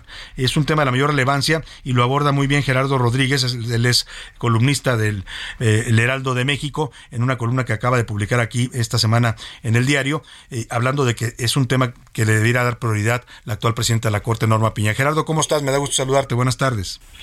Muy bien, Salvador, a tus órdenes. Y pues sí, este es un tema que toca varias aristas, no solamente el tema de la seguridad, sino puede ser una razón de los niveles de impunidad en este país, porque los jueces no se sienten con la confianza, sino si su propia institución no los cuida, eh, Salvador. Claro, claro. eh, eh, Y ahí es importante que el Poder Judicial pues les dé las garantías de seguridad, por ejemplo, un auto blindado, que es algo básico para un juez. Así es, estimado Salvador. Mira, eh, para ponerlo en contexto y con datos duros, eh, en el año de 2019 había 80 eh, blindados más, camionetas blindadas más para los jueces. Había cerca de 233. Tre- cuatro años después no han renovado ese parque vehicular. Eso es terrible porque menos del 10% de los jueces federales y magistrados no tienen este tipo de protección. Y no es un privilegio, Salvador, es un instrumento para que puedan hacer su trabajo, para lo cual fueron elegidos dentro del Poder Judicial para impartir justicia en los temas más complicados que tiene el país, como puede ser delincuencia organizada, corrupción política, operaciones con recursos de procedencia ilícita. Entonces, no es un privilegio. Ahorita solamente hay menos de 150 unidades para proteger a 1.500 jueces y magistrados. Un déficit muy alto. La ministra Norma Piña ha llegado a la presidencia de la Corte de manera histórica con un discurso en el que dice defender la autonomía y el trabajo de los jueces. Lo dijo incluso en frente del presidente López Obrador. Sería bueno que además de la autonomía, Gerardo, pues también defienda sus vidas, ¿no? Cuando están en riesgo. Es que hay, hay que recordar al auditorio Salvador que la presidenta de la Suprema Corte de Justicia es además presidenta del órgano eh, ejecutivo, así decirlo, que vela por la administración, la buena administración del Poder Judicial a nivel federal. Tiene estas dos cachuchas.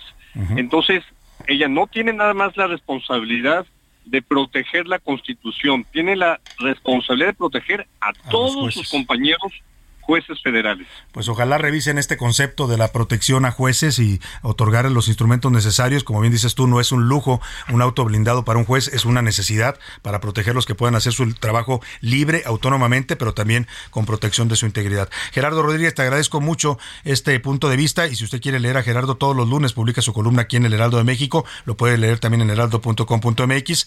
En Cuarto de Guerra se titula su columna. Esta en particular se la recomiendo, Crisis de Seguridad en el Poder Judicial Federal. Un abrazo, Gerardo, y gracias por darnos este punto de vista.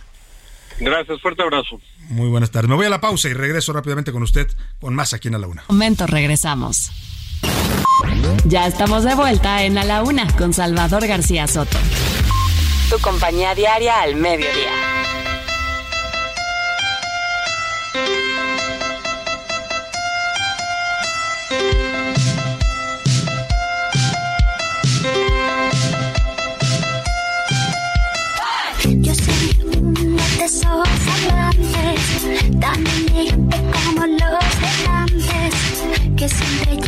Llevan guantes. Entre semana voy deportivo, pero el domingo me pongo fino, con mi chaqueta de lino.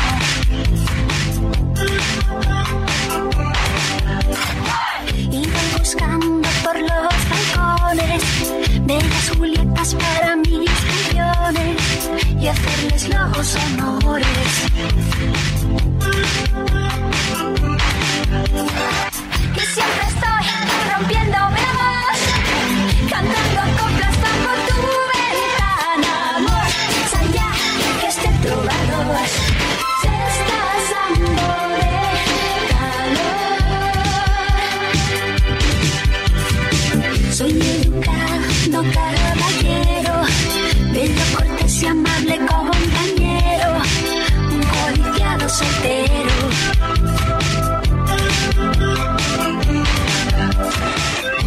La tarde con 31 minutos. Regresamos de esta pausa con esta canción de Mecano Los Amantes de 1988 y habla pues de esos amantes a la antigua, como los llamó también Roberto Carlos en otra canción, habla de pues prácticas eh, románticas de caballerosidad y de, de- buen trato entre las personas que tienen una relación que ya no tiene nada que ver con lo que hoy son las relaciones, eh, con el internet, con las redes sociales, con todo esto. Bueno, ¿qué me dicen las letras del reggaetón?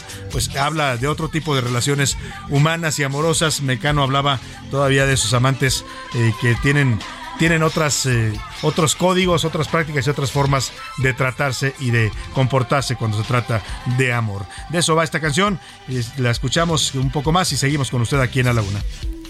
Y siempre estoy rompiéndome la voz,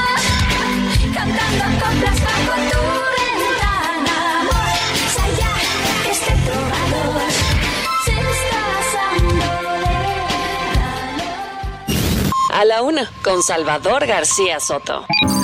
El ojo público. En A la Una tenemos la visión de los temas que te interesan en voz de personajes de la academia, la política y la sociedad. Hoy escuchamos a José Narro Robles en Un México Nuevo. El ojo público. ¿Qué tal? Muy buenas tardes. El día de hoy mi comentario es en favor de la libertad y la democracia. Por esta razón, lo primero que hago es expresar a ustedes mi solidaridad con Salvador García Soto por los injustificados señalamientos del presidente de nuestro país en una de sus conferencias cotidianas más recientes. Digo que es en favor de la democracia porque desde este espacio me pronuncio categóricamente en favor de mantener las reglas electorales tal como están vigentes hoy en día, incluida la permanencia, la estructura, el funcionamiento y la organización del Instituto Nacional Electoral, nuestro INE, que ha aprobado ser el indicado para poder tener elecciones libres, justas, auténticas, como dice nuestra Constitución. La justificación de disminuir los costos es simplemente una explicación que es absolutamente insuficiente. No es veraz y si de verdad lo que se buscara son ahorros, habría que buscarlos, encontrarlos, tenerlos en los megaproyectos del gobierno. La verdad es que con la propuesta del así llamado Plan B, después de haber fracasado la intentona de modificar la Constitución, lo que se dan son violaciones a la propia Constitución de nuestro país y por supuesto a la autonomía del INE. Abolir la estructura operativa para organizar la elección es un grave error.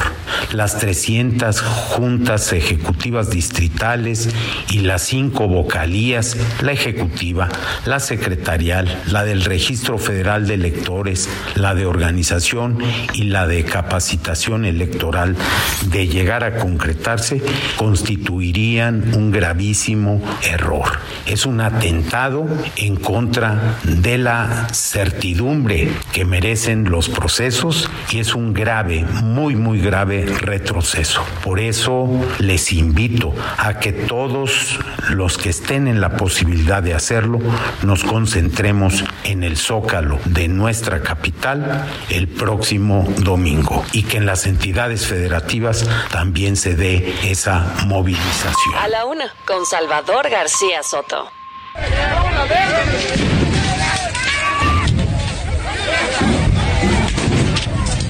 Está usted escuchando, que suena a un enfrentamiento, pues es eso, un enfrentamiento lamentable que ocurrió ayer en la celebración del martes de carnaval en Huejotzingo, Puebla. Ayer hablábamos de esta fiesta de los carnavales que en México se da por toda la República y en Huejotzingo hay grupos de danzantes que salen a las calles a celebrar el martes de carnaval. Lamentablemente, en este ambiente de violencia que tenemos tan exacerbado en México, hubo un enfrentamiento entre dos grupos de danzantes y bueno, un grupo de danzantes con el público pero fíjese qué nivel llegó, que sacaron armas y lamentablemente una niña de 16 años murió por una bala perdida. Te saludo con gusto allá en Puebla. Jesús Lemos, cuéntanos esta historia triste que pasó en esta celebración de carnaval en Huecochingo. Buena tarde. ¿Qué tal, Salvador? Buenas tardes, buenas tardes a todo el auditorio. Y efectivamente, como bien citas, ayer se registró pues una batalla campal en el cierre del Carnaval 2023 de Huejotzingo, que en un primer escenario pues prácticamente había transcurrido con manera normal este ejercicio aquí en el territorio poblano. Sin embargo, después de estos hechos se confirmó mediante un comunicado de la Secretaría de Gobierno del Estado de Puebla que un menor había resultado herido. Se descartaron las versiones de los testigos quienes presuntamente habían argumentado que la herida del menor y posteriormente la muerte del mismo fue provocado por un mosquetón de estas armas que requieren de pólvora para el ejercicio de los carnavales en Huejotzingo.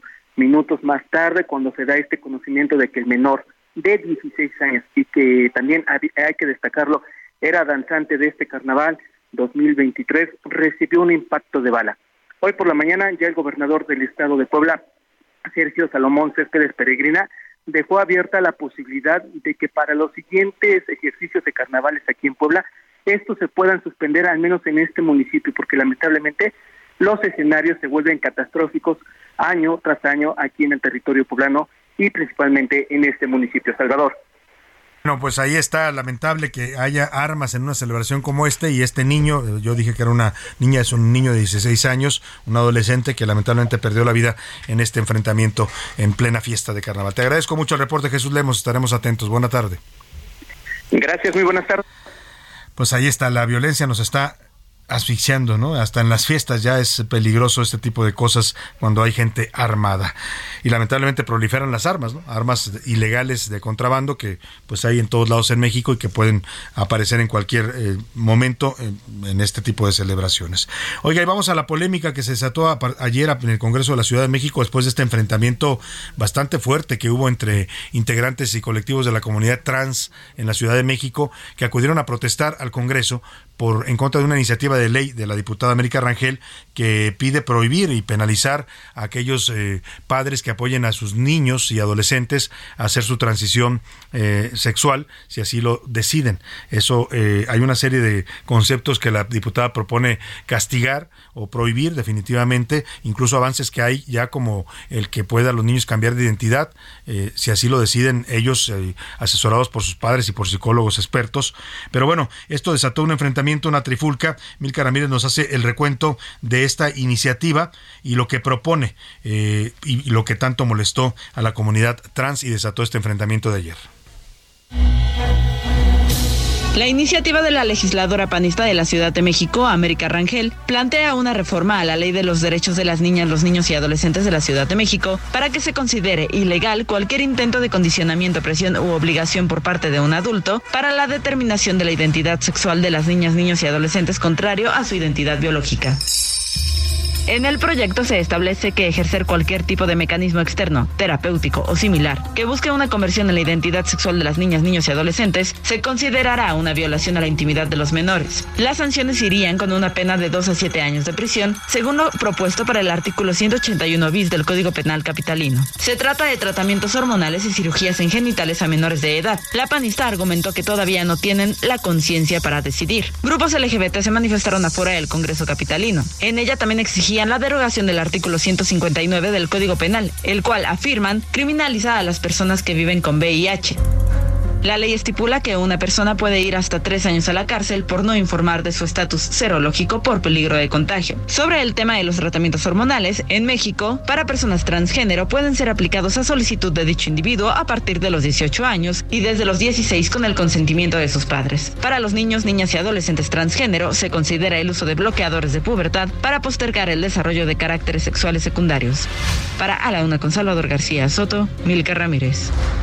Bueno, y vamos a escuchar las dos posiciones en este debate. Hoy vamos a hablar con la diputada América Rangel, está en la línea telefónica, es diputada por el PAN en el Congreso de la Ciudad de México y propuso esta iniciativa que ha desatado pues las protestas de la comunidad trans en la ciudad. ¿Cómo está, diputada? Qué gusto saludarla. Buenas tardes. Muy bien, a tus órdenes, qué gusto saludarte, saludos al auditorio también. A ver, diputada, pues eh, eh, ya escuchamos parte de lo que usted está proponiendo en esta iniciativa. Eh, le pregunto de, de entrada, lo que usted plantea es que no se puedan hacer operaciones quirúrgicas o tratamientos hormonales eh, o también incluso modificar la identidad de los niños. Eh, ¿Hasta dónde llega su propuesta? Mira, te quiero presentar, te quiero decir antes que otra cosa, la presenté hace dos semanas, es una iniciativa que busca proteger a nuestros niños justo de tratamientos hormonales y de operaciones de cambio de sexo, o sea, de la mutilación de sus genitales y de- obviamente de operación de su seno. Toda vez que pues un menor no tiene la madurez intelectual para tomar ese tipo de decisiones, ¿no? Y esto no lo digo yo, el cerebro termina de desarrollarse entre pues, 20 y 22 años de edad, lo dicen los científicos. Y justo lo que estamos solicitando es que el Estado, y en este caso las leyes, protejan al menor. Tan sencillo como que, a ver, un menor no puede tomar una cerveza, no puede fumar, no puede tatuarse, no se puede casar. Ah, pero eso sí, sí tienen la capacidad de decidir si se mutila o entra a los tratamientos hormonales. O sea, es una aberración. Entonces, lo que estamos buscando con esta iniciativa es proteger a los menores. Después de los 18 años, que cada quien haga con su vida lo que quiera. O sea, si se quieren operar, que se operen. Ya tienes, de una u otra manera, te has desarrollado biológica y físicamente, Sí. casi al 100%, y tu cerebro, pues ya de una u otra forma ya tiene conciencia, pues tomar este tipo de decisiones. Por eso lo que estamos eh, tratando de legislar es protección a los menores, de niños y adolescentes de esta atrocidad. Además de que la, el tratamiento de hormonización puede ser terrible para la vida de los niños y de los adolescentes. Les puede, o sea, las consecuencias graves en salud es, te puede dar osteoporosis, te puede dar diabetes, te puede dar hipertensión, puedes quedar infértil. O sea, las consecuencias son graves, además de que te vuelves esclavo de las hormonas. No dejas ya de tomar hormonas justo porque estás con los bloqueos de pubertad, estás eh, haciendo tratamiento de hormonización, porque esto nunca termina. Entonces, Ahora, diputada, usted parte de que no se dice no se debe obligar a un niño, pero eh, yo los casos que conozco de niños eh, trans que deciden hacer esta transición junto con sus padres, eh, no son no es que los padres los obliguen, es que los niños piden ese tra- esa transición, o sea, es algo que, que ellos eh, eh, sienten y viven. Eh, Le pregunto, ¿esta, esta propuesta usted la hace a partir de que de, de conocimiento de casos específicos? Sí, en la Ciudad de México hay casos de tratamientos hormonales en hospitales públicos y privados. Sí. Específicamente te voy a hablar del el caso de la clínica trans en la Ciudad de México. Se hormonizan mil niños o mil menores, según cifras, no mías, o sea, ni, ni me lo saqué de la manga ni Sí, estoy sí, inventando, o sea, según cifras de la Secretaría de Salud de la Ciudad de México. Además, ya en los protocolos de tratamientos de la diversidad sexual, en el protocolo federal ya te habla de la hormonización y acompañamiento de los menores como tal. Entonces, lo que queremos es proteger a los niños, insisto, no tienen la madurez intelectual. Mm, el Estado debe protegerlos. A los 18 años que hagan lo que quieran con su cuerpo, que decidan. Además, este es un, un problema de, de disforia de género. Los niños, muchos de los niños y adolescentes no se sienten a gusto cuando se están desarrollando, pero las cifras también dicen que el 85% de los niños que reciben el tratamiento psicológico o que avanzan en cuanto a su niñez y, y, y pubertad, el 85% se identifica con su cuerpo. La disforia de género es no su cuerpo. Sí, que- Entonces, que son- se son puede casos reales. de manera psicológica. Claro, Eh, yo, yo le iba a preguntar eso, porque ¿qué, hace un, ¿qué hacen unos padres cuando tienen un niño que desde pequeño manifiesta que no quiere ser niño, o viceversa, una niña que no quiere ser niño, y que y eso los vuelve también infelices porque no están conformes con su cuerpo? ¿Qué hace un padre? ¿Le dice aguántate y te vistes a fuerzas como niña o como niño?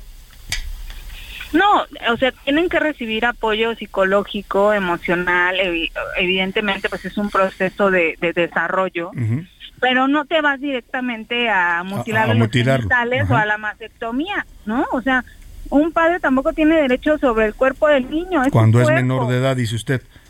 Claro. O sea, pero, pero no está usted en contra, por ejemplo, de una transición que no implique la, la, la operación. Porque, porque hay niños que eh, eh, no los operan de pequeños, lo que hacen es irlos preparando para que, llegado el momento, ellos decidan si quieren hacerse el procedimiento quirúrgico. A ver, yo, esta no es una ley antitrans ni anti... anti- En, en contra de los derechos, pues, de esta comunidad. Esto es a favor de los niños y protección de los niños. Correcto. Ese es su O sea, objetivo. si así se sienten, así se perciben, pues después de los 18 que hagan lo que quieran y los papás también. Pe- Pero no, no, inocencia, de desarrollo, Ajá. ¿no? Porque las consecuencias pueden ser gravísimas. Además, las personas que hacen eh, la, tran- la transición, que Sí. les llaman transicionadores, sí, generalmente no superan esta disforia de género y las cifras aumentan en cuanto a suicidio con jóvenes claro. Se está, se está se perdiendo. suicidan antes de los 40 años, ¿no?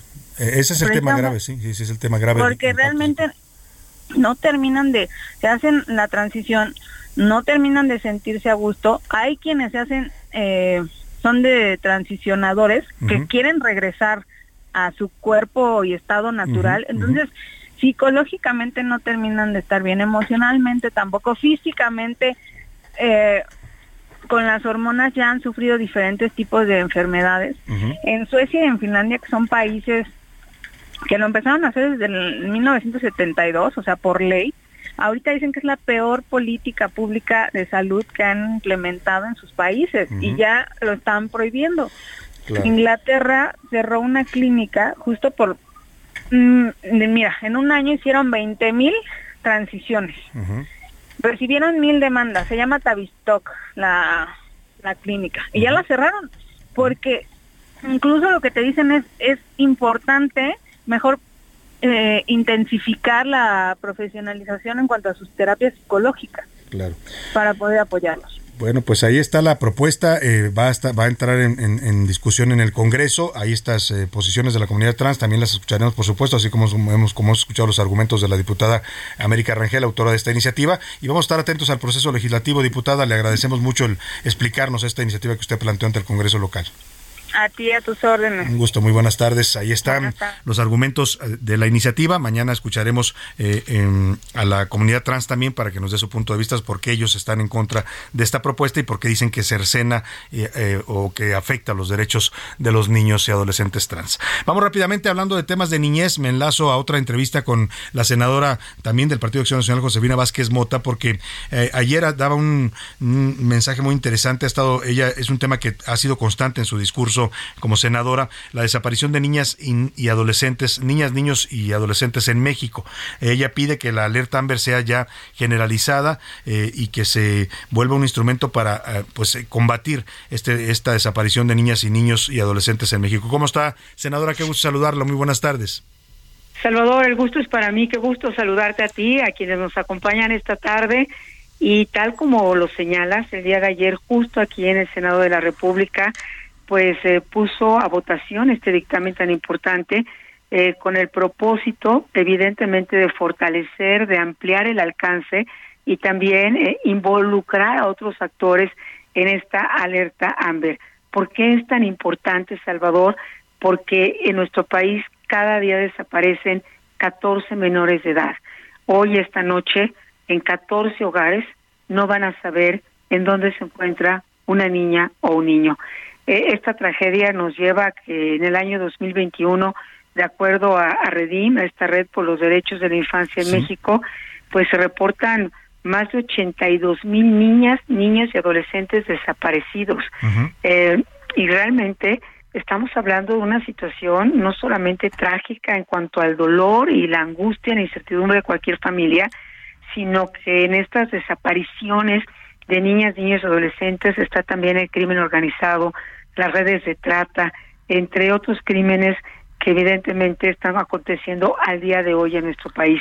Claro. Eh, el día de ayer se votó por unanimidad, evidentemente, este dictamen, porque es un avance importante. Por un lado, mira, Salvador, permite que al presentarse la denuncia, pues inmediatamente se emite esta alerta y que se haga una difusión masiva en un formato único donde se pueda presentar la fotografía con datos prácticamente a todos los medios de comunicación, incluso a nivel nacional e internacional. Es claro que se necesita la participación de los órdenes de gobierno, la sociedad civil, de ustedes como medios, pues las policías sin duda, y pues eh, hay países, por ejemplo Estados Unidos actualmente, donde una frente a una alerta Amber, pues tú lo sabes, inmediatamente suenan todos los celulares Sí. de manera directa, eh, pues los aparatos de geolo- geo- geolocalización también se prenden y se hace toda una estrategia, pero bueno, vamos hacia allá y este es un buen paso pues para que ninguna niña, niño y adolescente en nuestro país aparezca en esta lista que es totalmente inadmisible de desaparecidos. Eh, las historias son cada día más terribles y evidentemente eh, la participación del crimen respecto a la cooptación de las niñas y los niños ha aumentado de manera eh, pues eh, exponencial. Eh, son, digamos, su carne de cañón más fácil para ellos, sus sicarios, sus halcones.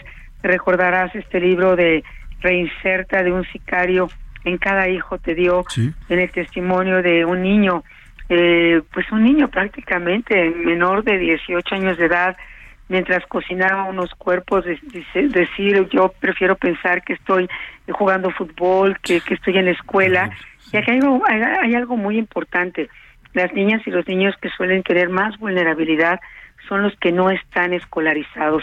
Y entonces, pues esto se suma también a que después de la pandemia ya teníamos un reto enorme de trabajo infantil y este, pues el trabajo infantil ha crecido y se estima que crecerá aún más, pues dado Claro. que la economía sufrió muchísimo y, y los apoyos pues tampoco estuvieron, digamos, al alcance sobre todo de muchísimas familias y de medianas y pequeñas empresas.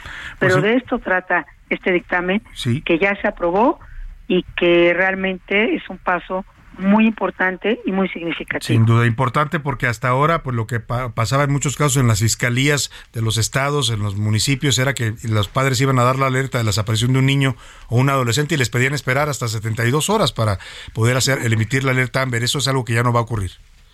De ninguna no manera. debería ocurrir, de ¿no? forma inmediata, nunca debió haber ocurrido, Claro. pero con lo que se está aprobando ahora, esto tiene que ser de manera inmediata, sin cuestionamiento alguno de por medio, porque aquí no cada minuto, cada segundo cuenta, Cuenta, querido Salvador, sí, hace la diferencia. Sin duda alguna. Sin duda. Excelente propuesta y bueno, pues esperemos que la empiecen a aplicar ya en toda la República Mexicana para salvar, como dice usted, a más niñas y niños de la desaparición y de las garras también del crimen organizado y los tratantes de personas. Le agradecemos mucho, senadora, como siempre un gusto conversar con usted. Salvador, un abrazo fuerte. Hasta pronto. Gracias. Senadora Josefina Vázquez Mota.